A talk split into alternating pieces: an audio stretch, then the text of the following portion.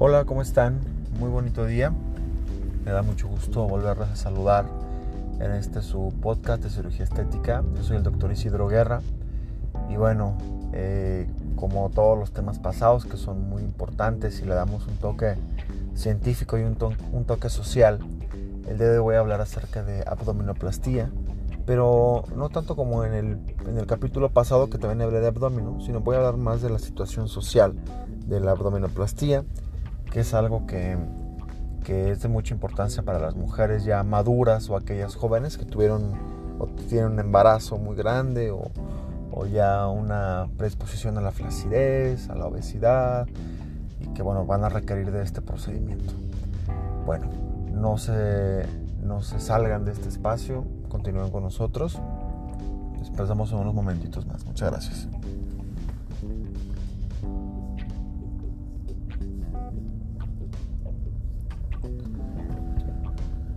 Listo, ¿cómo están?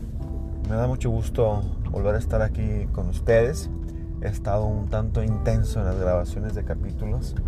Esto es debido a que duré mucho tiempo sin grabar y creo que es una buena oportunidad para, para mostrarles ¿no? cómo es que, que pasan las cosas en el backstage de las cirugías, qué es lo que nosotros como médicos nos damos cuenta eh, y claro, con la confianza de que soy bastante, o intento ser bastante objetivo, no me gusta eh, como mantener un perfil o un personaje. Eh, considero que esta información que se les brinda es bastante objetiva y puede ser muy útil para ustedes que ya se operaron o que están, están a nada de hacerlo, ¿no? Independientemente de con quién lo vayan a hacer, esta información es de vital importancia. Bueno, miren, la abdominoplastía es un procedimiento que habla de la reconstrucción de la pared abdominal, pero con fines estéticos. Eh, a lo largo de los años, la abdominoplastía ha ido, ha ido cambiando, ha ido modificándose, eh, dándonos como resultados cada vez pues, un resultado aún más estético. En la antigüedad eh, quitaban un gran pedazo de, de piel y de grasa, ¿no? Eh, de ahí comienza el término de lipectomía. Lipectomía actualmente no es lo mismo que abdominoplastía, que lo voy a, explicar más adelante. A veces antes te dejaban sin ombligo, ¿no? Te hacían una cicatriz a lo largo de todo el abdomen, por arriba del ombligo, y quedaba la cicatriz en medio de tu cuerpo. En otras ocasiones eh, quedaba como una W muy pronunciada, no así como chiquita como pueden ver en algunas, ¿no? No, una W tal cual. Em, existieron también científicos mexicanos, Gonzalo Ulloa, que participaron en esto. Eh, existieron muchos, muchos, muchos científicos a nivel, a nivel mundial, cirujanos a nivel mundial, que experimentaron con este procedimiento. Y al final, el doctor Pitangui, doctor brasileño muy famoso, eh, hizo los toques finales para tener una abdominoplastía más, más adecuada, más, más vanguardista y más sujeta a estándares estéticos más correctos. Eh, porque les digo, en las otras pues no, no dejaban ombligo, por ejemplo, ¿no? Pero entonces Pitangui, lo que hace el, el maestro Pitangui es hacer un ombligo y cerrar los músculos del abdomen. Entonces encontramos una definición moderna de abdominoplastía, que es el corte de la piel, corte de la grasa y la aplicatura, o sea, el corsé, el cierre de los, de los músculos este corsé abdominal que nos va a ayudar a que se haga eh, la, cintura, ¿no? Para que no tengamos pacientes cuadradas y evitar también problemas de hernias, darle un poquito más de tensión a la pared abdominal y haciendo o semejando que los músculos del abdomen están duros, ¿no? Que no están, no están flácidos. Y esto nos va a dar pues un abdomen plano, ¿no? Y una cintura. Ya más el corte de la piel y la grasa, pues bueno, tenemos un abdomen parejito. Entonces, tenemos tenemos historia, tenemos definiciones. Ahora, ¿qué es lo que pasa? Eh, la cuestión social de la abdominoplastía está atrás del procedimiento y considero yo que en ocasiones no está utilizado de manera correcta. Eh, contamos con la paciente flaquita, la paciente flaquita que tiene cuerpo bonito, pero pues tiene flacidez, pero no crean que flacidez muy notoria, estamos hablando de flacidez pues normal, ¿no? Cuando una persona se sienta y está flaquita, pues los pliegues de su abdomen se doblan. Y todas las mujeres quisieran que no se les hiciera nada de piel, todas las mujeres quisieran tener la piel firme como si fuera un cilindro del gas, ¿no? O sea, que no se les viera ni un pliegue. Obviamente, pues eso es imposible. Entonces me ha tocado pacientes flaquitas, ¿no? Que no tienen grasa, pero pues no quieren tener ningún pliegue en la piel. Llegan y te dicen que quieren un corte, que quieren abdominoplastía y que les vuelvas a hacer el ombligo. Y aquí pues imposible porque para poder hacer un nuevo ombligo tenemos que bajar la piel desde arriba, del ombligo que, que tenemos, hasta abajo, hasta la cicatriz que queda hasta abajo. Y si no tienes flacidez, si no tienes exceso de piel, pues jamás va a pasar, jamás va a bajar, jamás va a hacer ese, ese recorrido a la piel. Por más que la separemos, por más que la estiremos, no pasa. Entonces muchas personas mm, ni siquiera se ponen como a pensar el, caray, ¿cómo es esto? A ver, ¿en quién se hace? ¿En quién aplica? ¿En quién no aplica? No, no, para nada. Lo único que, que hacen es eh, querer los procedimientos, no desearlos y punto. Y está por el otro lado la paciente gordita, con flacidez, con un montón de estrías, a veces hasta con hernias, eh, con el ombligo apachurrado, ¿no? como lo mencionan, aplastado, apuntando hacia abajo. Y que te dicen, doctor, es que vengo a ver si soy candidata a lipo. O sea, al revés. Y, y tú las ves y dices, no, hermosa, esto ustedes para una abdominoplastía. Y hay quien dice, lo sospechaba, ¿no? Y hay quien dice, este, no, yo no quiero eso, yo quiero lipo, ¿no? Y se van. O hay quien te dice, está bien doctor, si es lo que necesito, órale. Entonces, ¿qué observamos ahí? La paciente llenita, gordita, candidata para abdominoplastía, te da tres opciones, ¿no? Ok, doctor, no, no quiero, este, o es lo que sospechaba. Y la paciente flaquita que le dices, no es para abdomino, a veces se molesta o se siente incómoda y va o busca otra valoración hasta que encuentran que alguien les corte. Ya se complica, no les hacen una cochinada de trabajo. Entonces, ¿qué pasa? Encontramos un montón de personalidades, un montón de situaciones en las mismas personas. Y bueno, curioso porque a esa persona que le dice que quiere abdomen y no es candidata, este, o si es candidata, si tú eres el primer doctor que, que, visita, pues a lo mejor te manda el diablo, ¿no?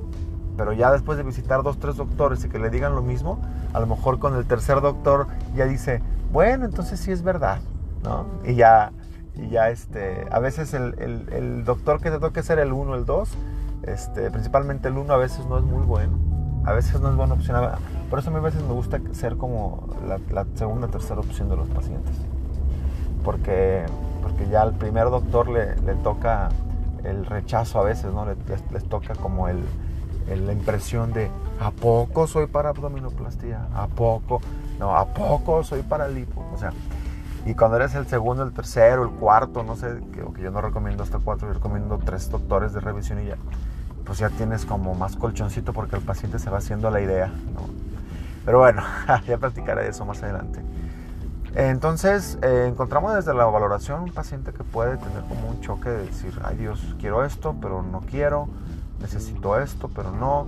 Eh, muchas pacientes son muy gorditas y ven promociones de liposcultura y llegan y te dicen, doctor, quiero ver si soy candidata a, a liposcultura. Ok, la revisas y tras. No, pues no, para abdomino. Y no me puede costar igual y no puede aplicar conmigo la misma promoción. No, no se puede, porque la abdominoplastía es una cirugía abierta y requiere de hilos especiales, instrumental especial, un cauterio, una monitorización diferente, posicionamiento diferente del cuerpo, o sea, son más cuestiones que, que tenemos que, revisar. Entonces, ciertamente eh, la abdominoplastía cambia, cambia todo. El aspecto social de este procedimiento es muy parecido al de casi todas las cirugías, en donde te van a criticar, te van a decir, te vas a dar cuenta quiénes son tus amigas, tus amigos, quién de tu familia te quiere o quién de tu familia te tiene un montonal de envidia.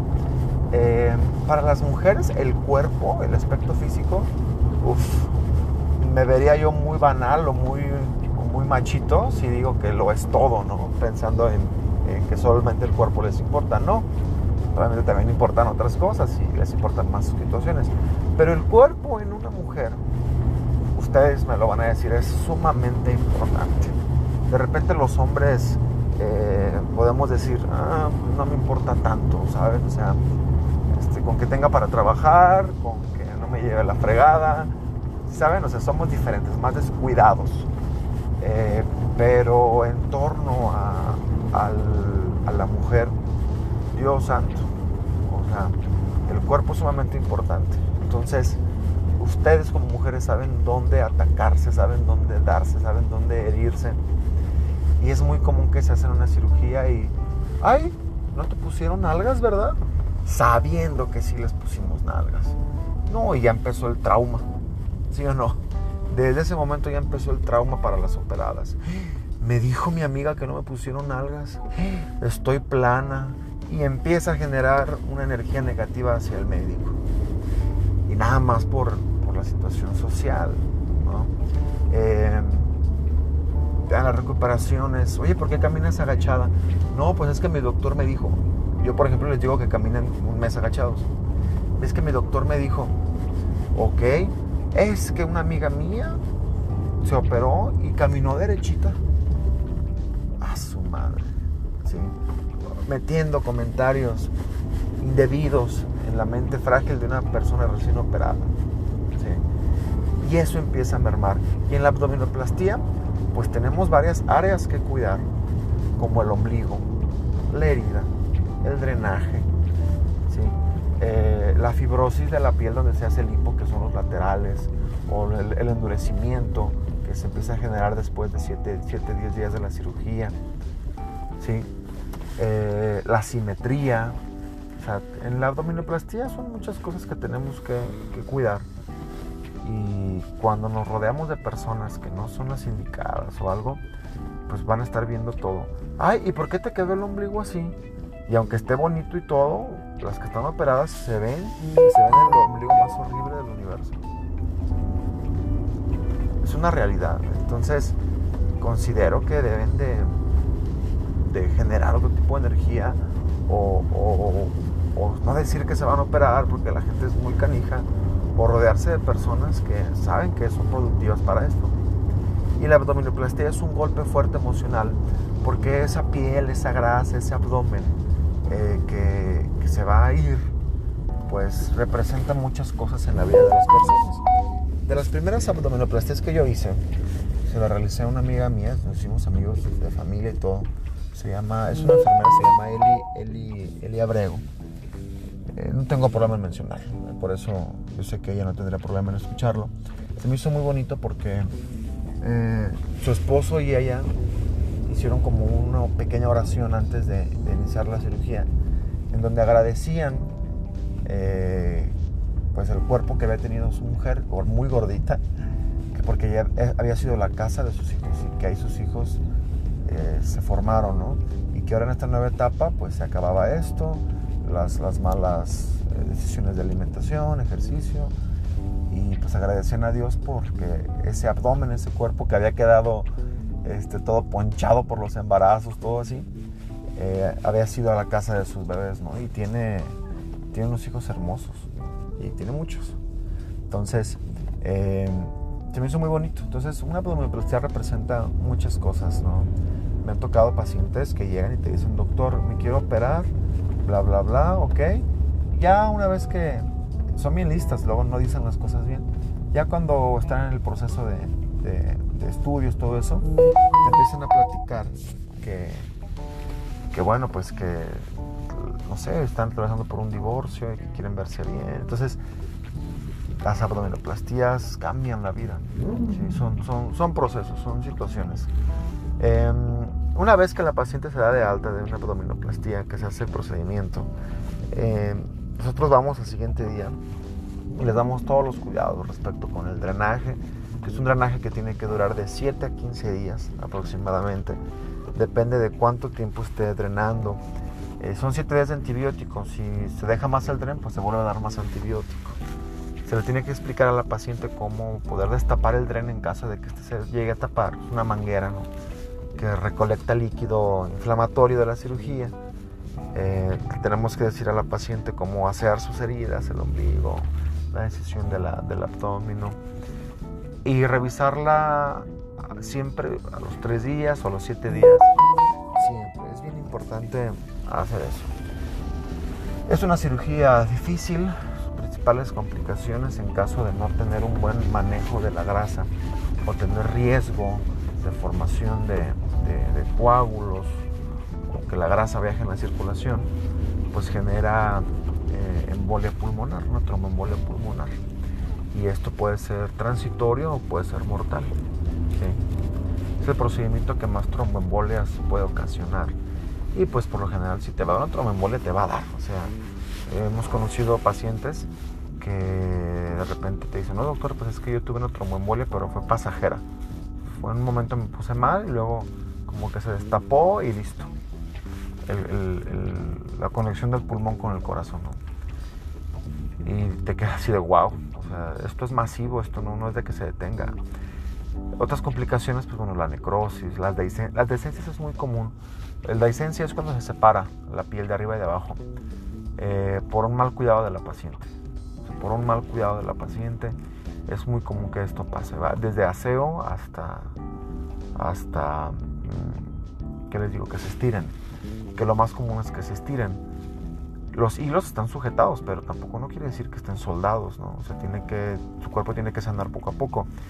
Y honestamente, pues eh, hemos tenido experiencias pues, últimamente con una paciente de otro lugar de aquí, de Ciudad de México, que no hizo caso en absolutamente nada, tenía su cama llena de orines, con un pañal de adulto, con popó, este, no, bien complicado, bien complicado. Y nunca pudimos hacerle entender que se cuidara. Nunca, nunca, nunca.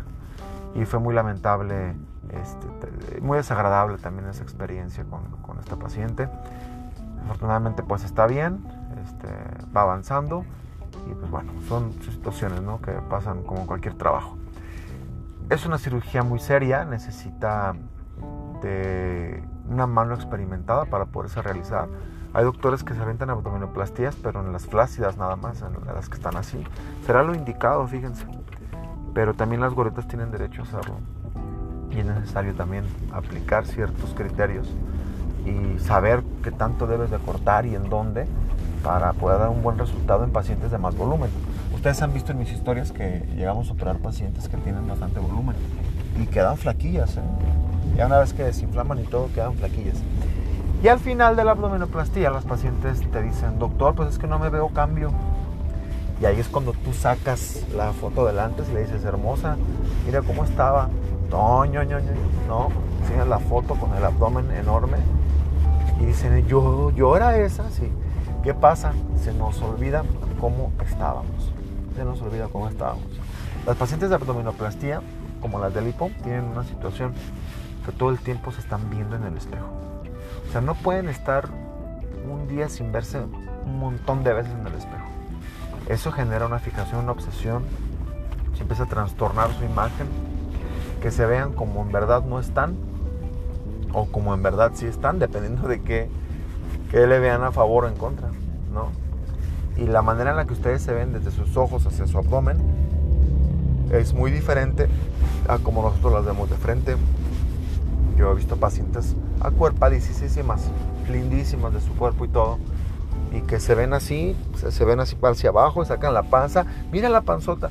Si reina, pues no la saque, a ver, le voy a tomar foto yo, véase, ve cómo se ve. Sí, porque se busca la manera de verse mal es muy curioso, es una cuestión ya de, sexo de las mujeres, es una cuestión eh, cultural, como lo menciono. Y bueno, al final los masajes, pues es, algo muy importante que tenemos que, llevar a cabo. Los masajes es algo fundamental. Los masajes son algo que no podemos obviar. El uso de las fajas. Yo considero que en cualquier herida tiene que ser los primeros 10 días después de la cirugía no debe de hacerse masaje con aparatología, todo tiene que ser con ultrasonido, perdón, con, con, las manos, perdón, manual, nada con aparatos. ¿Por qué? Porque en los primeros 10-15 días se empiezan a formar los nuevos vasos sanguíneos y si tú les pones un ultrasonido, pues vas a reventar esa neovascularización, así se le llama, neovascularización, o sea, el nacimiento de nuevos vasos sanguíneos. Y son vasos sanguíneos bebés chiquitos, que con el paso de los días de una manera acelerada, sí van, van haciéndose más grandes y más gruesos y se van ramificando. Pero al principio son vasitos sanguíneos nuevos, bebés, que apenas están agarrando de un lado y de otro para empezar a, formar eh, este, otra vez la cicatriz ¿no? y que cierre de manera correcta la piel. Y si nosotros le ponemos ultrasonido los primeros días, esto va a reventar. O sea, va a reventar, va a, generar una dehiscencia y en el caso de que haya un problema de circulación, pues una necrosis. ¿sí? Entonces es, es complicado, es complicado el, el poder guiar un masaje. Hay personas que lo hacen de una manera irresponsable, que no tienen el conocimiento, no tienen la aparatología y andan ofreciendo masajes. Y digo, el sol sale para todos, estoy consciente de eso, yo soy parte de eso, eh, pero, pero creo que hay situaciones en las que debe de ser diferente. Muchas veces las personas que hacen masajes no quieren hacerse responsables del, del cuidado del paciente. O sea, si la paciente tiene algo, la culpa es de la cirugía, la culpa es del doctor. Cuando claro está que pasó durante su estancia en el, en el spa de esas personas, ¿no? Y volvemos a lo mismo, otra vez la culpa la tiene el doctor. Entonces, eh, por eso es muy importante tener toda esta información, ¿no? vías, podcast, videos, fotos, este, en vivo, para que conozcan cómo es que uno trabaja, ¿no? Y vayan aprendiendo de, de este tipo de situaciones. Y es real, ¿eh? o sea, es real. Eh, yo doy clase en una asociación aquí en Guadalajara de unas terapeutas y siempre les, les doy mi punto de vista en cuestión de, de, recuperación. Y me preguntaban la última vez que cuál era su función en sí de ellas en esto. Y le digo, su función es ayudarle a la paciente a que vuelva a retomar su vida normal. Y se quedan así de, ¿en serio? Sí. No solamente es dar masaje, la paciente cuando está ahí con ellas está desnuda, la están tocando su abdomen, sus boobies, sus nalgas, todo le están tocando a la paciente. Las pacientes empiezan a platicar, se empiezan a hacer amigas, empiezan a platicar sus problemas, sus secretos, sus cosas personales, sus cosas íntimas. Luego se pasan teléfonos, luego se invitan a fiestas, luego se hacen amigas, así.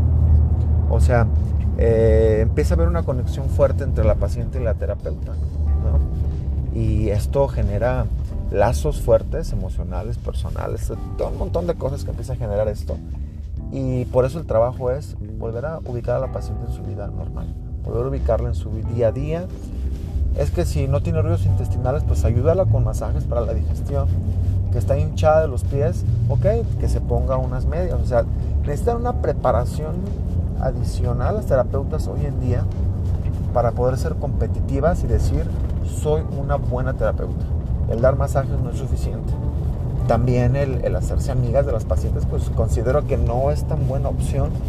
Pero bueno, eso no se puede, el corazón en la amistad, tampoco como en el amor, no se puede definir.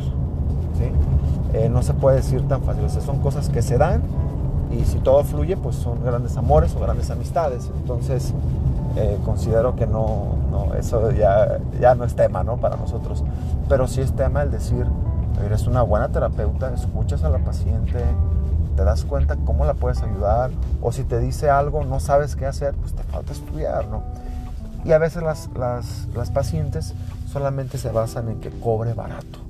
Ah, es que acá una, y que esté cerquita. Es que hay una aquí a dos minutos de mi casa, doctor, que cobra 200 pesos el masaje. Chin, pues suerte, ojalá en verdad sea, sea buena, ¿no? Nada más fírmame este papel en donde ella se va a hacer responsable de, tu recuperación. Eso sería muy importante. Bueno, e, este es el tema en general de, de abdominoplastía. Se vuelve un tema social, se vuelve un tema científico siempre. Espero que les haya gustado, espero que hayan encontrado algo de respuestas o se hayan identificado en algún tema. Eh, por supuesto, escríbanme en Instagram, platíquenme, doctor, queremos que hablen acerca de tal tema, queremos esta resolución de dudas queremos esto, queremos, o sea, con mucho gusto yo las apoyo. Cuídense mucho y les mando un fuerte abrazo, que tengan un, lindo fin de semana. Estamos a, viernes. De la ciudad de Guadalajara les mando un abrazo fuerte donde me escuchen. Eh, cuídense mucho, de todo corazón. Y no se olviden, cirugía estética es ciencia y arte de la mano de Dios. Su podcast de cirugía estética. Hasta luego.